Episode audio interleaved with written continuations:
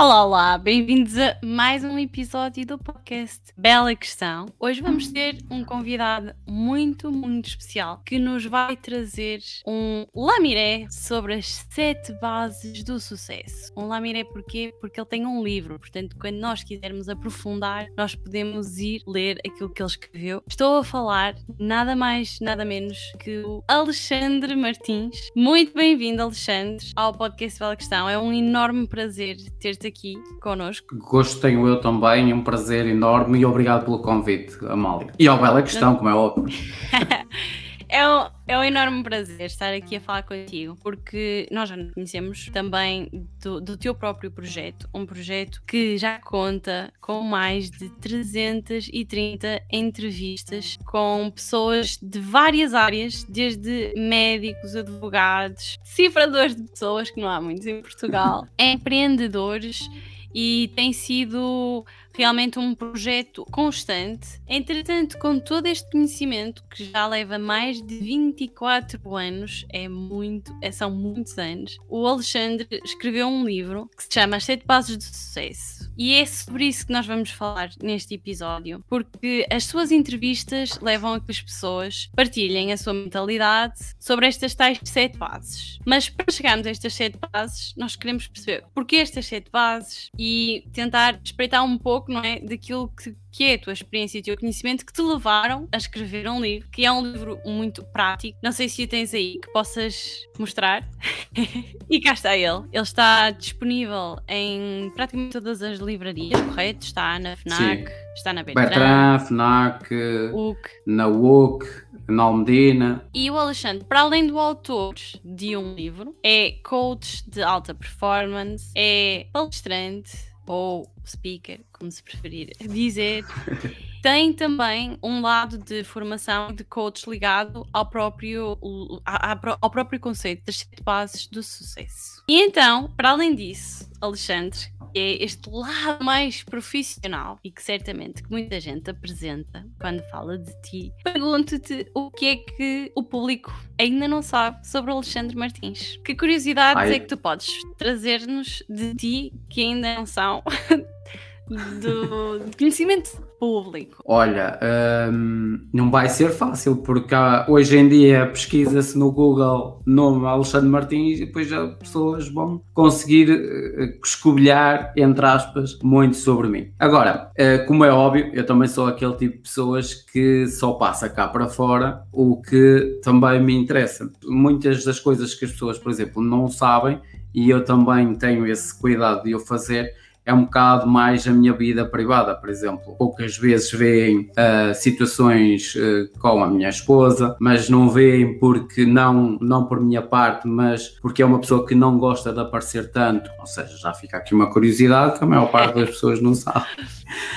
Tenho, por exemplo, dois filhos, isso muita gente sabe, mas tenho um que tem 16 anos e outra que tem 12, mas também são uh, miúdos que não gostam muito de exposição. Apesar de ter redes sociais, não gostam muito de exposição, ou seja, são completamente opostos a mim. Não quer dizer que não são pessoas que, entre amigos e nos grupos deles, uh, falem muito e estejam de bem com a vida e com as pessoas que os rodeia, mas uh, completamente oposto a mim, eles gostam mais da sua privacidade mas eu se pensar assim um bocadinho, a realidade é que se calhar eu com a idade deles era um bocado igual. Era tipo, só comecei a, a disputar esta borboleta mais a partir dos 16, 17 anos, falar mais com as pessoas, de me envolver mais com as pessoas, de me meter, entre aspas, com as pessoas. E a curiosidade também me levou a esse caminho. Mais coisas que as pessoas tempos, não sabem. Não, é? não havia redes sociais, se calhar. Sim, sim, Porque sim. nós ainda não desvendamos a tua idade, mas tu permitiste,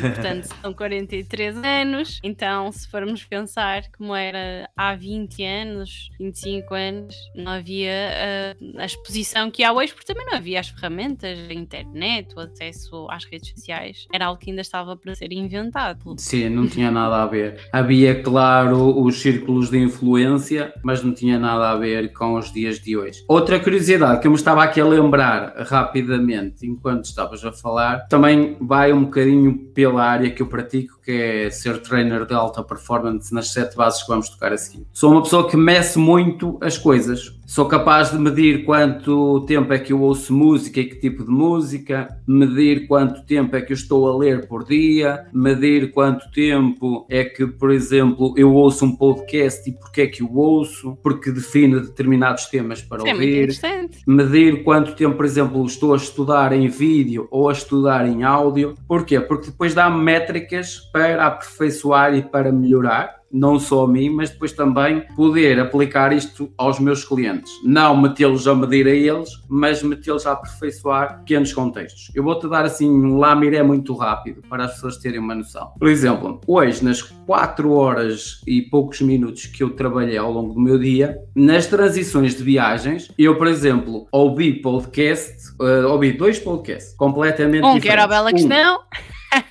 um, que era a questão. Por acaso não era, mas podia ser, porque tem entrevistas fantásticas. Muito obrigado. Um, mas, por exemplo, até posso aqui abrir um bocado é o primo rico, e então o que é que eu faço? Eu vejo, por exemplo, se o podcast demorar uma hora, uma hora e meia, eu, se souber que vou fazer uma viagem de carro, por exemplo, que demora 25 a 30 minutos, eu vou ouvir durante 25 minutos a minha viagem toda sobre aquele assunto que eu defini para ouvir. Ou seja, eu não sou aquele tipo de pessoa que chega ali ah, deixa ver o que é que há hoje. Não, eu já defino de antemão coisas que eu vou ouvir, porque é que eu vou ouvir e qual é que é o meu interesse em ouvir. Ou, por exemplo, na vinda embora, já estava a ouvir um audiobook, uma coisa completamente diferente, também em áudio, mas definir o quê? Por acaso era o, o, livro que muitas pessoas conhecem, que é os sete hábitos das pessoas uh, altamente com hábitos altamente eficazes. Mas estava a ouvir em áudio. Eu tenho em livro, mas estava a ouvir em áudio. Também faço isso. Olha, e tenho esse Nossa. livro para ouvir em formato áudio, ainda não comecei. E isto são pequenas curiosidades, por exemplo, que ninguém sabia. Fica aqui na bela questão. Atenção. Um exclusivo! Fantástico! E já vamos perceber o porquê de tu quereres medir tudo, porque uma das razões que me levou também a fazer-te este convite para tu vires cá falar das sete bases do sucesso está também baseada naquilo que tu partilhaste comigo e que tem a ver com a tua própria história e o que é que te trouxe a ti para este mundo do desenvolvimento pessoal. Tu estiveste ligado muitos anos ao mundo das vendas e eu gostava que nós fôssemos até esse momento que tu partilhaste, que eu acho que é mesmo muito interessante, e é aquele momento de, de disrupção em que aquilo que devia estar certo está errado. Tu vais nos contar melhor do que eu, estou só aqui a fazer um pequeno suspense. Mas essa história que partilhaste comigo realmente cativou-me porque, porque foi o teu motivo, não é? Um dos teus motivos para, para esta entrada do mundo. Então eu gostava que tu nos falasses desse particular momento que te trouxe ao mundo do desenvolvimento pessoal, que é para depois começarmos a entrar nas sete bases do sucesso. Também acho que vai ser uma grande riqueza para nós, para quem nos está a ouvir, para, para aqui, para a comunidade do Bela Questão, termos aqui um somatório teu, depois de mais de 300 entrevi 330 entrevistas, depois de teres escrito um livro sobre estes sete fatores, acho que vai ser muito rico para nós termos aqui um pouco de, daquilo que é o teu conhecimento, o conhecimento que tu absorveste e que aprendeste em relação a estes fatores. Então, começava por te convidar a partilhares connosco o momento que te traz ao mundo do desenvolvimento pessoal. Olha, o momento que me traz ao mundo do desenvolvimento pessoal são dois. Um primeiro tem a ver com a necessidade de procurar conhecimento para uh, entregar à minha equipa, porque na altura uh, trabalhava com empresa, a minha empresa trabalhava com muitos comerciais e tínhamos cinco desses elementos que estavam no top 500 da Europa. E quando eu digo top 500, estamos a falar não nos 500 mais, mas nos 10 primeiros dos 500. Ou seja, fica aqui uh, o, o crescimento, a evolução e, e, tipo o que é alta performance a, a fazer uh, negócio. E isso na altura. Podes dizer qual é que era o setor do negócio? Pode haver era venda direta, uh, venda direta.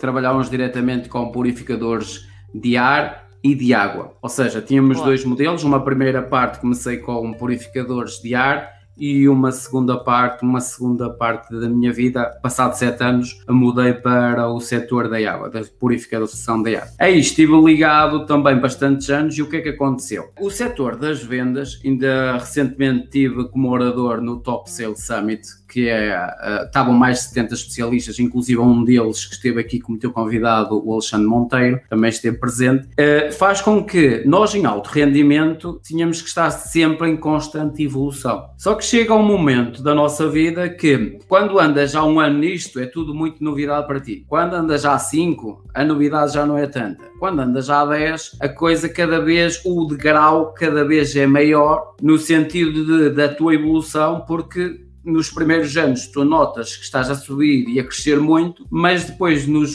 nos anos mais à frente parece que para subir um bocadinho andas e andas e andas e parece que não vês nada acontecer. Mas só não vês nada acontecer porque tu já aprendeste muito para trás, porque senão isso não iria acontecer. Então houve uma fase ali que eu decidi começar a tirar certificações de coaching, programação neurolinguística, de inteligência emocional, de brain brainstorming, de um, storytelling, ou seja, várias competências de liderança, uh, trabalho de equipa, uh, team building, e eu fui procurar isso tudo para entregar à minha equipa. A realidade é que os, os resultados continuaram a subir, mas houve ali uma fase que eu me senti tipo que é aí que vem a, a segunda parte e a tal reflexão que tu querias que eu falasse, que, é, que foi essa também que eu partilhei contigo na altura, há ali uma parte que tu começas a pensar, epá, mas eu sinto-me aprisionado no sentido de eu estar a oferecer tudo o que eu sei a uma equipa tão limitada, e quando eu digo limitada, estamos a falar de 16 comerciais, 9 telefonistas,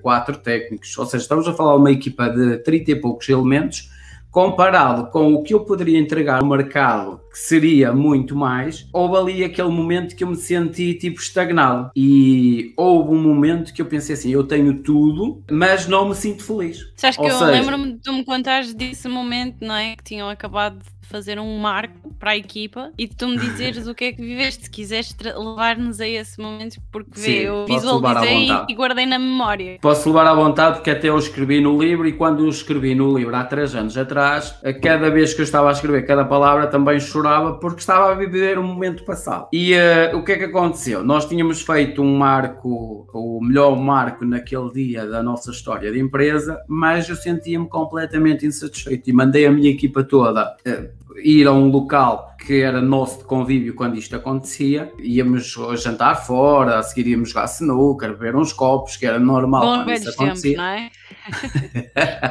não é? é, comparado com hoje em dia é. E, e na altura eu mandei o G porquê? Porque eu precisava estar a solo, precisava de pensar, de refletir, porque sentia-me preso e então o que é que aconteceu? Nós tínhamos uh, as salas de telemarketing e nas salas de telemarketing nós tínhamos uns espelhos que cada telefonista tinha o seu espelho. Quando falava com o cliente para se poder visualizar o espelho a forma como, como falava com o cliente. É o, e, e depois Grande consegues dica. perceber. Grande dica para autoconhecimento, para as pessoas terem sim, sim, sim, sim. Mas era propositado. Atenção que é um método americano que já, eu por exemplo, eu trabalho nesta área desde os 18 anos no, no, mundo da venda e o americano tem muito isso, que é as salas de telemarketing têm um espelho para a própria telefonista se ver a comunicar com o lado lá. E porquê? Porque do outro lado muitas vezes tens pessoas altamente efusivas, outras que são super alegres, mas outras que estão a descambar o mundo em cima de ti. E muitas vezes tu deste lado tens um espelho em que tu dizes assim, segura-te Alexandre, segura-te. Tens logo Ou a noção então... de como é que aquilo te está a afetar. Exatamente. E muitas vezes também ele tem dois propósitos, esse espelho. É o seguraste, o ver como é que tu falas com os outros, mas ao mesmo tempo também valorizaste a, a tua própria autoestima de não teres a vergonha de olhares ao espelho durante 8 horas por dia, que é o teu trabalho, e não teres vergonha de dizer, não, isto é o meu ganha-pão. Há pessoas que gostam de fazer isto porque gostam de fazer, mas há outras que não gostam. Sim. Mas tu tens a capacidade de poder olhar ao espelho, que é o que poucas pessoas hoje em dia se fazem no seu dia a dia, porque têm medo do que veem do outro lado. A realidade é que eu peguei naquele espelho, cada espelho que eu tinha naquela sala de telefonistas, perguntas, que eram seis, eu passei por cada um e em cada um eu fazia uma pergunta. Fazia a pergunta do que é que eu estou aqui a fazer e porque é que eu me sinto insatisfeito, porque é que eu não estou bem, porque é que eu não me sinto feliz, porque é que eu tenho tudo e não me sinto feliz. Até que, e cada vez era cada espelho a intensidade aumentava e cada espelho a clareza mental também era maior. E as lágrimas também, como é óbvio. Depois, um último espelho, que foi o meu último espelho e que me caiu a ficha, foi o espelho uh, da casa de banho. E essa que é questão ali a fazer? era o que é que me fazia sentir insatisfeito com o meu estado, tendo eu tudo na vida tendo casa, tendo carro, tendo comida, tendo dinheiro, tendo pessoas que gostavam de mim, mas porque é que me sentia infeliz? E quando eu chego ao último espelho, esse último espelho, que foi o espelho da casa de banho, foi quando desabou tudo sobre mim e eu disse: não, eu tenho que tomar uma decisão porque eu não estou a ser feliz, porque me sinto aprisionado. Imagina-te um pássaro que está dentro de uma gaiola, mas está com a porta aberta, mas não quer sair dali, porque tem algo que o agarra ali, que é o passado, mas tem uma porta aberta que diz assim: opá, só não boas se não quiseres. Depois, nesse último, nessa última passagem, também veio muitas reflexões de conversas que eu tenho com a minha avó, que hoje em dia tem 91 anos mas outras conversas com outras pessoas mais velhas que eu sempre me habituei a ouvi-las. E muitas delas, eu, pelas histórias que ouvi, nunca viveram os seus sonhos. No, ou seja, condicionaram sempre a algo em prol dos outros e não em prol dos seus sonhos. E uma das coisas que eu pensei para mim foi: eu não quero, quando for mais velho, quando tiver 80, 90 ou 100 anos, estar numa cama de um hospital e dizer assim: eu fui uma pessoa que sonhou muito, mas nunca quis concretizar nada. Eu sou uma pessoa que afinal sou um frustrado que aqui ando porque podia ter voado muitas vezes, tive a oportunidade de voar muitas vezes, eu próprio cortei as minhas asas. Ninguém me cortou as minhas asas, fui eu próprio que as cortei. Foi quando eu decidi então dizer, ok, vou fazer uma transição, vou abandonar tudo que eu faço eh, de forma uh, lenta, uh, no sentido de o processo e as pessoas se habituarem à ideia, uh, fazer o desmame e a seguir vou seguir o meu caminho. E assim foi. Esse percurso do 2007 a 2011 levou quatro anos a acontecer, não foi uma coisa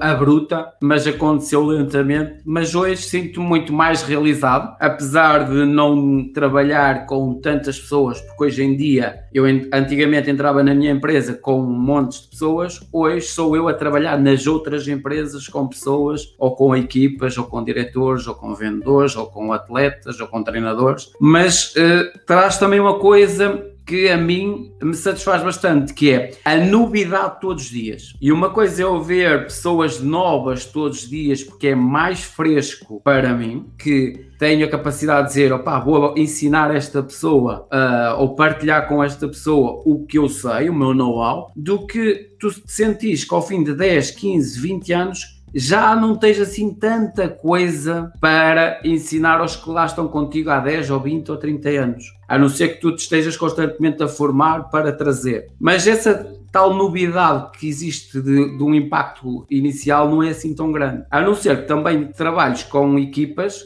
vamos imaginar que já és um sénior dentro de uma equipa, uh, mas de repente a tua equipa está em constante remodelação, constante crescimento e constante recrutamento e tu és a pessoa que está constantemente a formar os novos. Então aí o alimento é sempre fantástico. Porquê? Porque tu vês esses novos a crescer. Esse contexto é diferente. Quando tu chegas a um nível patamar tão alto, que é o que acontece muitas vezes com pessoas que eu trabalho hoje no meu dia a dia, não lhes falta nada como não me faltava nada nada há uns anos atrás. Falta-lhes é a motivação para se manter ali. E qual é o próximo degrau? Porque o, o, a subida já não é tão acentuada. A subida é só mais um bocadinho. E esse mais um bocadinho para manter faz toda a diferença. É um grande desafio. Olha, incrível teres partilhado essa parte mais autêntica de, da tua história. Aprecio mesmo muito abrir o coração. Era uma das coisas que eu dizia logo nos primeiros episódios do Bela Questão quero perceber o que vai na cabeça e no coração. Quem cá vem como convidado. E, e é muito isso. Acho que é, é bom nós entendermos que muitos medos que nós não partilhamos por receio serem só nós, percebermos que há medos e há, há prisões que nós colocamos em nós próprios, que há tanta gente a passar pelo mesmo. Então, podermos conversar com quem passou por lá, mas depois abriu a portas e voou, é maravilhoso. E também para isso cá estamos. Mas para que também este episódio não fique muito longo e porque temos ainda aqui uma longa viagem pela frente. Gostava que nos direcionássemos para as sete bases do sucesso. Se me permite, eu vou dizer quais são, que são as que estão no, no livro: autoconhecimento, propósito de vida, disciplina, trabalho de equipa, networking, autoridade e foco. Foram as sete bases que serviram de base permite, na redundância, do livro Sete Bases do Sucesso. Primeira pergunta, e que eu tenho muitas belas questões para te fazer, por isso. Para um milhão aqui... de euros, a primeira ah, pergunta ah, exatamente, é. para um milhão de euros. Porque estas sete bases de sucesso? Porque estas sete Olha, outras. É uma bela questão. Ah, muito obrigada. É uma bela questão porquê? Porque muitas pessoas acham que são as minhas sete bases e não tem nada a ver com isso. Tem a ver com as pessoas, os milhares de pessoas que eu me cruzei ao longo da minha vida. Dei-me ao trabalho de perceber. Hoje eu falo de sucesso, tem podcast sucesso e dou formação dentro dessa área. Mas porquê? Porque me apercebi que o que liga cada pessoa a este ponto que a maior parte das pessoas liga sucesso a uma vida profissional. A maior parte, quer queiramos ou não, elas ligam uma vida profissional. Muitas vezes também tem uma ligação direta com o dinheiro com o estatuto faz com que quê? Não quer dizer que seja isso, porque depois o sucesso também é relativo para cada questão, pessoa. Que eu queria que nós entendêssemos qual é que é o ponto de partida para termos um entendimento comum da palavra sucesso. Então, podes explicar, se quiseres agora, Su qual é que é, é, a tua definição de sucesso, aquela que está presente no livro, para depois voltares aqui à parte de, Ok. Sucesso, começamos por aí. Sucesso é relativo para cada pessoa. Porque, por exemplo, se para mim, eu cada vez que vier a um podcast e for bem sucedido, está tudo bem se não falhar, eu posso levar isso como um marco de sucesso. Mas, por exemplo, se eu também for uma pessoa que vou a um podcast, porque lá está, vamos ver a mesma mentalidade outra, da mesma pessoa ou de outra pessoa. Vou a um podcast, mas falho várias vezes, mas não me estou a chicotear por causa disso e até achei que estive bem, também pode ser uma definição de sucesso. Agora, se eu vou a um podcast e achei que foi brilhante, mas outras pessoas, e, e isso para mim é sucesso, mas depois há outro quarto ponto que é vou ali e de repente começo a achar que a validação dos outros sobre a minha intervenção mexe com o meu estado e esse meu estado, afinal de outras pessoas dizerem que foi muito bom e eu achar, não, mas não foi nada bom. E eu acho que aquilo não, é, não foi sucesso para mim, não foi resultado para mim. Mas de repente eu posso pegar para outro sítio que é, tu podes ganhar 500 euros e achas que é muito bom para ti, mas de repente eu tenho clientes que ganham 10 mil ou 15 mil ou 20 mil euros por mês e não é definição de sucesso porque eles queriam estar a ganhar 20 ou 30. Então, isto do sucesso é muito relevante, seja na área que for e seja na intervenção que for, porque, por exemplo, num atleta, hoje em dia estamos nos, nos Jogos Olímpicos mas de repente tens pessoas que treinam 4 anos para ir ali e tentar fazer um resultado, uns por uma milésima de segundo, outros por mais algum tempo, outros por um determinado resultado e não atingem. Vai haver aqueles que para eles até foram bem sucedidos, porque até ficaram se calhar no, no meio de milhares de atletas, ficaram nos 10 primeiros e ser o alvo, espetacular, mas se calhar vai haver outros que vão chegar ali e vão dizer assim Epá, eu tinha o objetivo de ficar nos 20 primeiros, fiquei nos 30 ou nos 21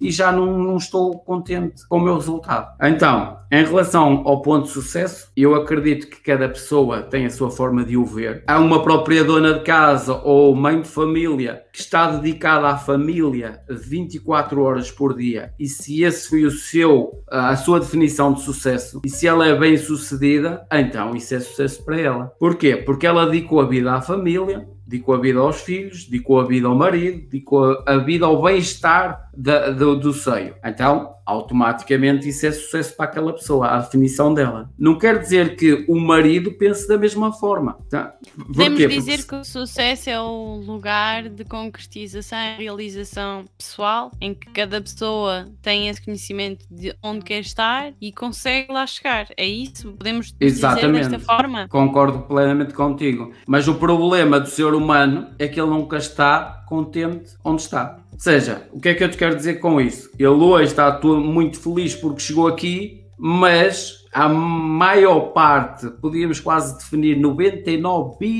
muitos por cento, não estão satisfeitas e por isso é que saem logo a correr para outra meta a seguir, para outro objetivo. O, o Tony Robbins costuma dizer que felicidade é igual a progresso, ou vice-versa. Progresso é igual a felicidade. Então, nós, enquanto seres humanos, temos esta necessidade de progressão, mesmo que seja uma progressão ou mais modesta ou mais ambiciosa, é a não estagnação, é uma evolução enquanto seres humanos, não é? E, eu acredito que isto vai ligar muito agora à parte das sete bases do sucesso, que é esta evolução para esse lugar que é um lugar mutante, é um lugar que está em constante transformação, não é um lugar de. A cada milésimo de segundo. E ele então, está em constante permite... transformação a cada milésimo de segundo. Mas para te fechar aquele ponto lá atrás, ou Sim. seja, todas estas pessoas que passaram ao longo da minha vida, elas tinham esses sete pontos que falaste ao início em comum. Uns mais acentuados, outros menos. Mas no meio de outras 200 ou 300 bases que levam pessoas a sucesso. Acho que se acentuavam mais eram esses sete pontos. Ah? Ou seja, Portanto, um desmistifica aqui a ideia de que o sucesso não são as minhas sete, mas são o que liga a maioria das pessoas com sucesso, com altos resultados a, a atingir isso. E duas delas estão bem vincadas, que é onde está o teu foco e a tua disciplina está o teu resultado. Onde está o teu foco e a tua disciplina está o teu resultado.